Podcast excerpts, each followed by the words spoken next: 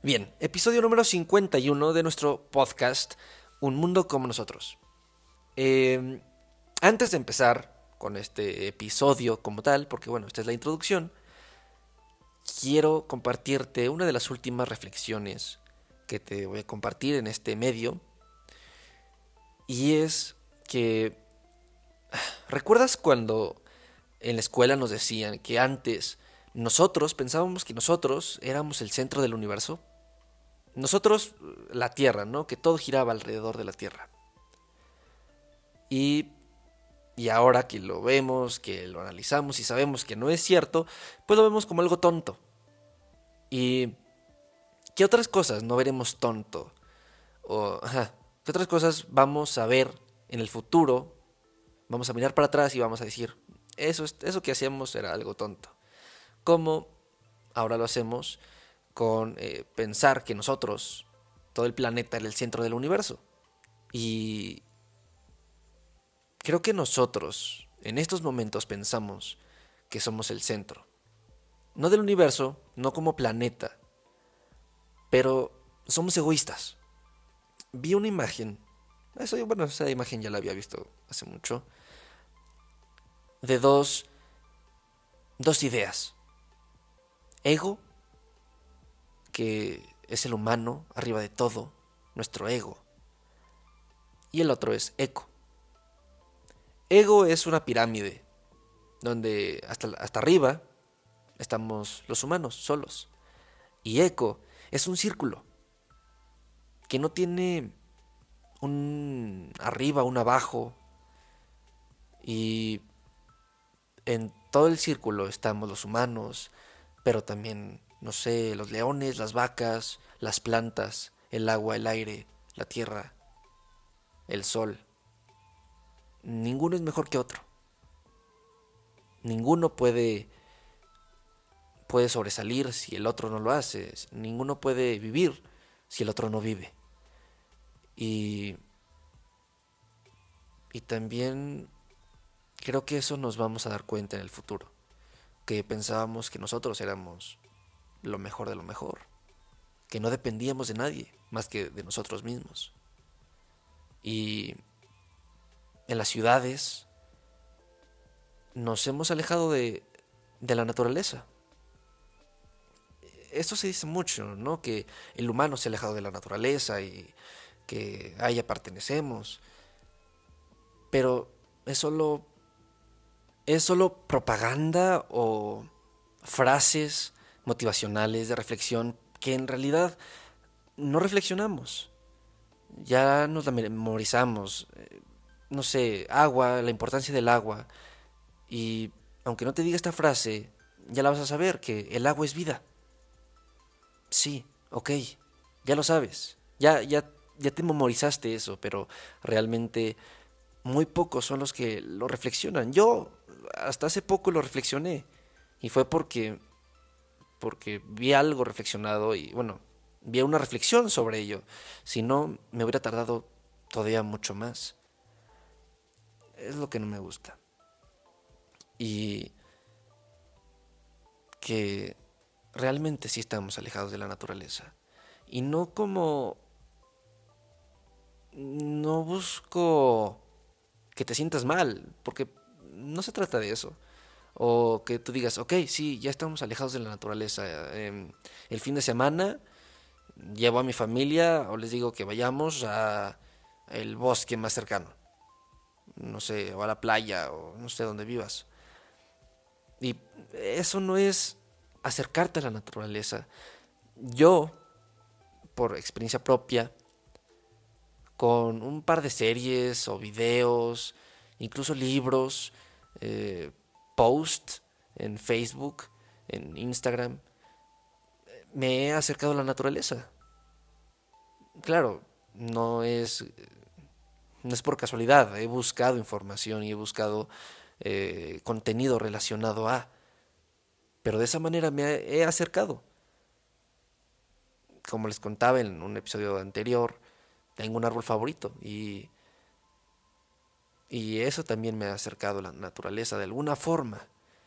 Pero no es simplemente rellenar un tanque como si fuera el tanque de gasolina de tu coche. Ya se te acabó tu, no sé, reflexión o tu respeto hacia la naturaleza o necesitas recordarlo otra vez que estar más conectado a la naturaleza y vas una semana, un fin de semana el bosque. No, de eso no se trata. Se trata de reflexionar acerca de ello y se trata de saber que de ella venimos y nos hemos separado realmente, nos, nos da asco la naturaleza a veces. Muchas veces eh, no podemos ver una araña por, por miedos o por fobias o simplemente te das quito un insecto. Pero son vitales. ¿Qué pasaba antes de saber que las abejas eran tan importantes para todo el ecosistema? Pues las matábamos. Incluso ahora hay gente que no le llegó tan fuerte el mensaje y la sigue matando. Pero antes de las matábamos simplemente porque nos podían picar, nos podían hacer daño. Entonces, mejor las matábamos primero. Así nos ahorrábamos el ¿qué tal si nos picaba? Ahora sabemos que son muy importantes para toda la vida en la Tierra. Pero no solo ellos. Por ejemplo, no sé, empezamos a cortar las flores porque pues, casualmente, no sé, queman mejor que el carbón, ¿no? Poniendo un ejemplo muy absurdo. Entonces empezamos a matar las flores.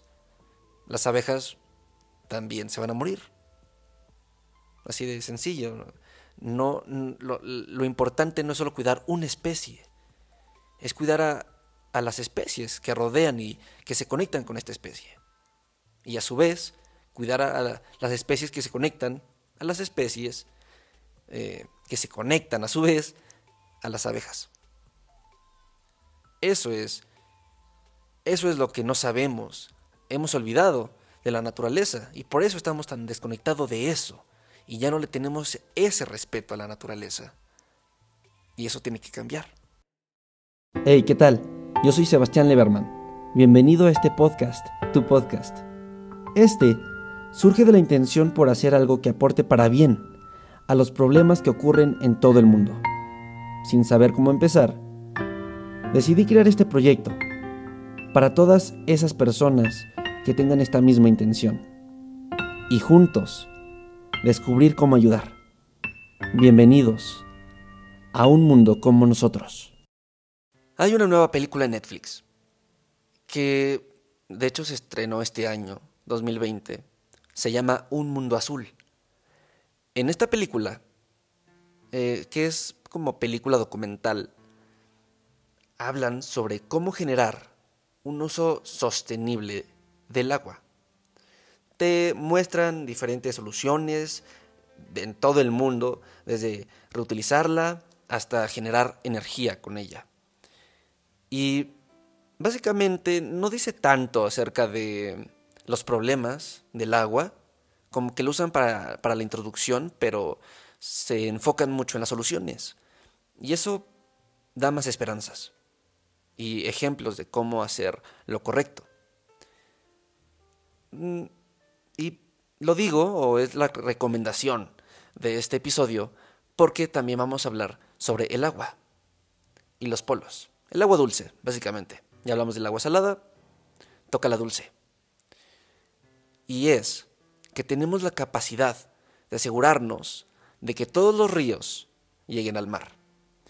Tras 50 episodios del podcast, pues muy seguramente ya sabes la importancia de los ríos o los lagos. Bueno, hay una, hay una oportunidad de asegurarnos que estos ríos eh, lleguen al mar y los lagos se mantengan saludables. Solo tenemos que permitir que el agua dulce haga una cosa, fluir.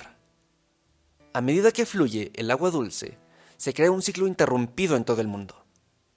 A lo largo del aire, a través de la tierra e incluso debajo de ella. En todo este viaje, el agua dulce proporciona tres funciones cruciales para la vida de nuestro planeta incluyéndonos a nosotros.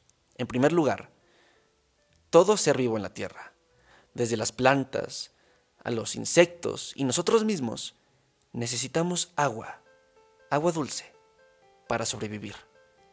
En segundo lugar, los ríos, los lagos y otros hábitats del agua, bueno, de agua dulce, proporcionan un hogar para millones de criaturas.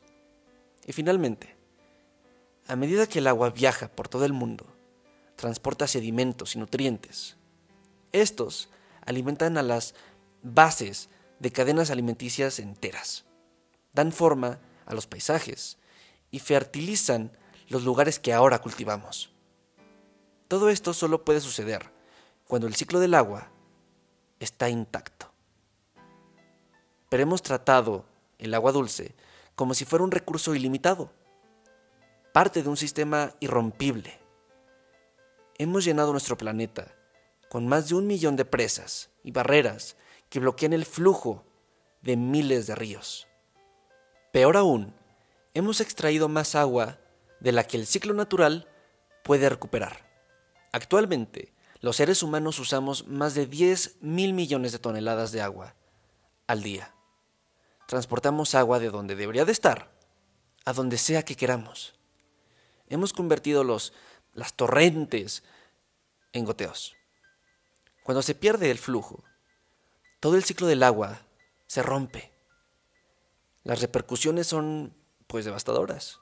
Los ríos se secan, las poblaciones de peces se desploman y cosechas fallan. El agua potable desaparece. Nuestro impacto es tan grande que la vida de agua dulce está desapareciendo más rápido que la de cualquier otro hábitat. Nuestro desafío es restaurar el sistema de agua dulce y asegurarnos de que todo lo que hacemos con el agua dulce permita que siga fluyendo. Podemos comenzar con optimismo, porque estamos en un momento crucial. Por primera vez en la historia, cada vez es más económico utilizar energías renovables, como energía eólica y solar, que construir mega represas hidroeléctricas. Como resultado, las naciones están invirtiendo en estas energías verdes, que no obligan a las comunidades a inundar bosques vírgenes o bloquear el flujo de los ríos. Sin embargo, es posible que en el futuro aún se necesiten algunas presas para ayudarnos a extraer y almacenar nuestra agua. Así que escojamos la mejor ubicación para colocarlas, evitando los principales canales de los ríos y solo donde causarán el menor impacto al flujo natural de agua dulce como en el caso de nuestras represas, donde no funcionen o sean irreparables o peligrosas. Debemos eliminarlas. La mayoría de las represas, sin embargo, permanecerán. Pero podemos reducir sus impactos en el flujo de agua dulce. Para hacer esto, necesitamos replicar la naturaleza. Otra vez, biomimética. Todos los ríos tienen periodos en los que el flujo de agua es mayor y los pulsos de agua dulce causados por el agua del deshielo o las lluvias estacionales, podemos copiar estos pulsos naturales dejando que las presas liberen mayores volúmenes de agua en el momento adecuado. Estos pulsos provocarán que los peces generen sedimento y nutrientes dispersos. Así, se crean las inundaciones naturales que forman los, los humedales y tierras de cultivo tan fértiles. Para muchas represas, con esta acción única podemos ayudar a que el agua dulce fluya de manera más natural y eso nos beneficiará a nosotros y a nuestro planeta. Deberíamos tratar el agua dulce como el recurso finito que es. Es, es más preciada que el oro. La agricultura y la industria, que en conjunto usan alrededor del 90% de todo el agua que extraemos, se están transformando. La eficiente agricultura inteligente puede usar menos agua mientras aumenta la producción. También podemos elegir plantar los cultivos correctos en el lugar correcto, en lugar de transportar el agua a donde escasee. Debemos asegurarnos de que el agua que ahorramos se devuelva al río para guardar el flujo natural. La tecnología también está ayudando a la industria a usar agua limpia y luego reciclar de vuelta su sistema. Estas prensas circulares pueden reducir la presión de un flujo natural, ahorrar dinero a las empresas e incluso generar energía limpia. ejercemos una enorme presión sobre nuestros sistemas de agua dulce, pero aún tienen la capacidad de sorprendernos. Dándole la oportunidad, pueden recuperarse. La naturaleza es así. Y pueden recuperarse más rápido de lo que esperamos. Así que, imagínate el futuro, cuando trabajemos con el flujo de agua dulce y no en su contra. Nuestros ríos, lagos, humedales y la vida natural en ellos puedan volver a estar saludables otra vez. Las inundaciones estacionales ahora nos beneficiarán, como antes lo hacían, fertilizando nuestras tierras de cultivo, nuestras poblaciones de peces van a florecer. En este futuro, incluso nuestras ciudades trabajarán con el agua dulce. Pueden convertirse en esponjas mediante la construcción de muros y techos verdes, pavimentos permeables, restaurando las orillas de los ríos y humedales, ayudará a proteger las ciudades y los miles de millones de personas que viven en ellas contra las inundaciones. Mejor aún, tendremos más espacios naturales y ayudaremos a llevar la vida al corazón de lo que la mayoría de nosotros llamamos hogar. Y parte del agua dulce también está en los polos. Pero no es el mismo proceso. No podemos llevar el agua de los polos a nuestras ciudades, a menos que tengamos ciudades en los polos. Pero bueno, hay que hacer otras cosas para salvar las regiones polares. Porque esto no es cuestión de si lo podemos hacer, sino de si lo podemos hacer a tiempo. Lo que hagamos en los próximos 10 años determinará los próximos miles.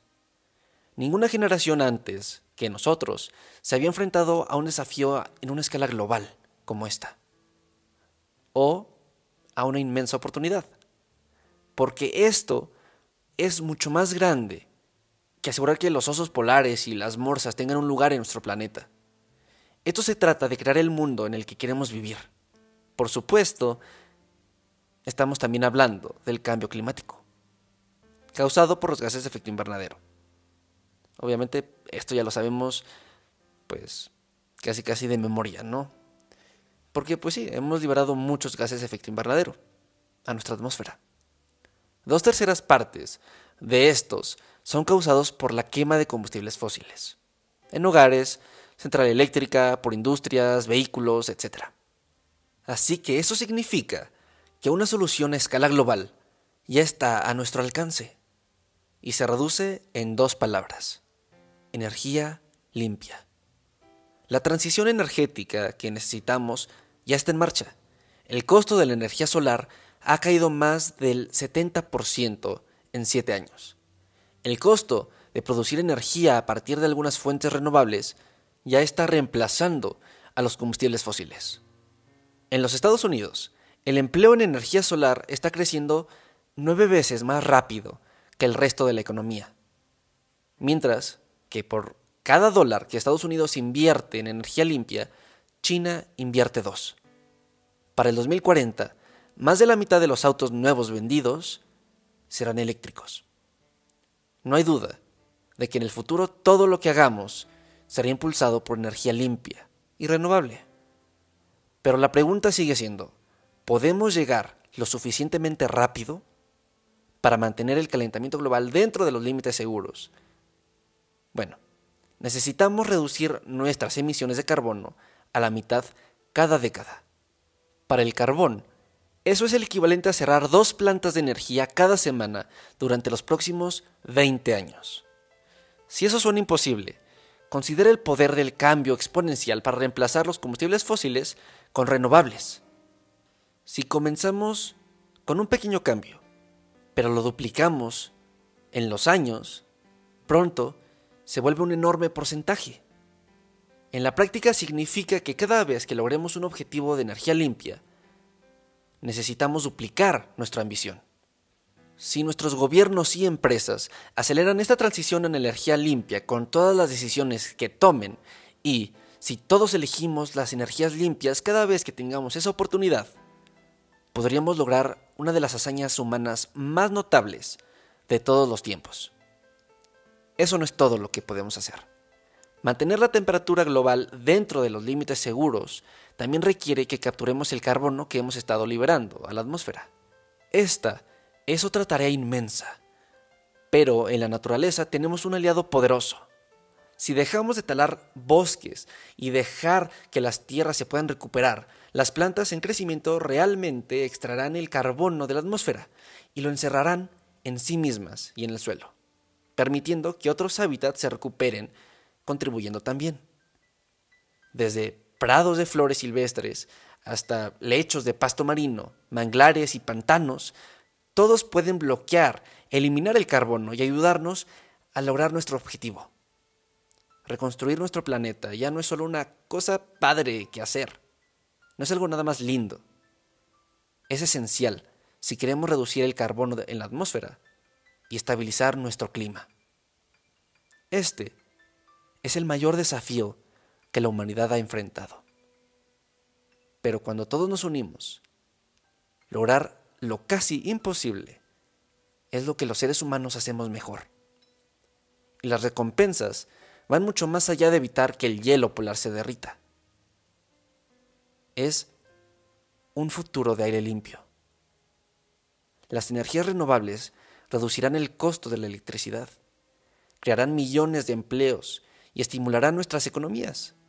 Los vehículos eléctricos transformarán la forma en la que viajamos y harán que nuestras calles sean más seguras y silenciosas. Eliminaremos la contaminación del aire, que actualmente es la mayor amenaza ambiental para la salud humana, por lo que podremos vivir aún más años. Imagina salir a la calle y respirar profundamente puro aire fresco, limpio Ah, y por supuesto, habremos asegurado el futuro para las morsas y los osos polares.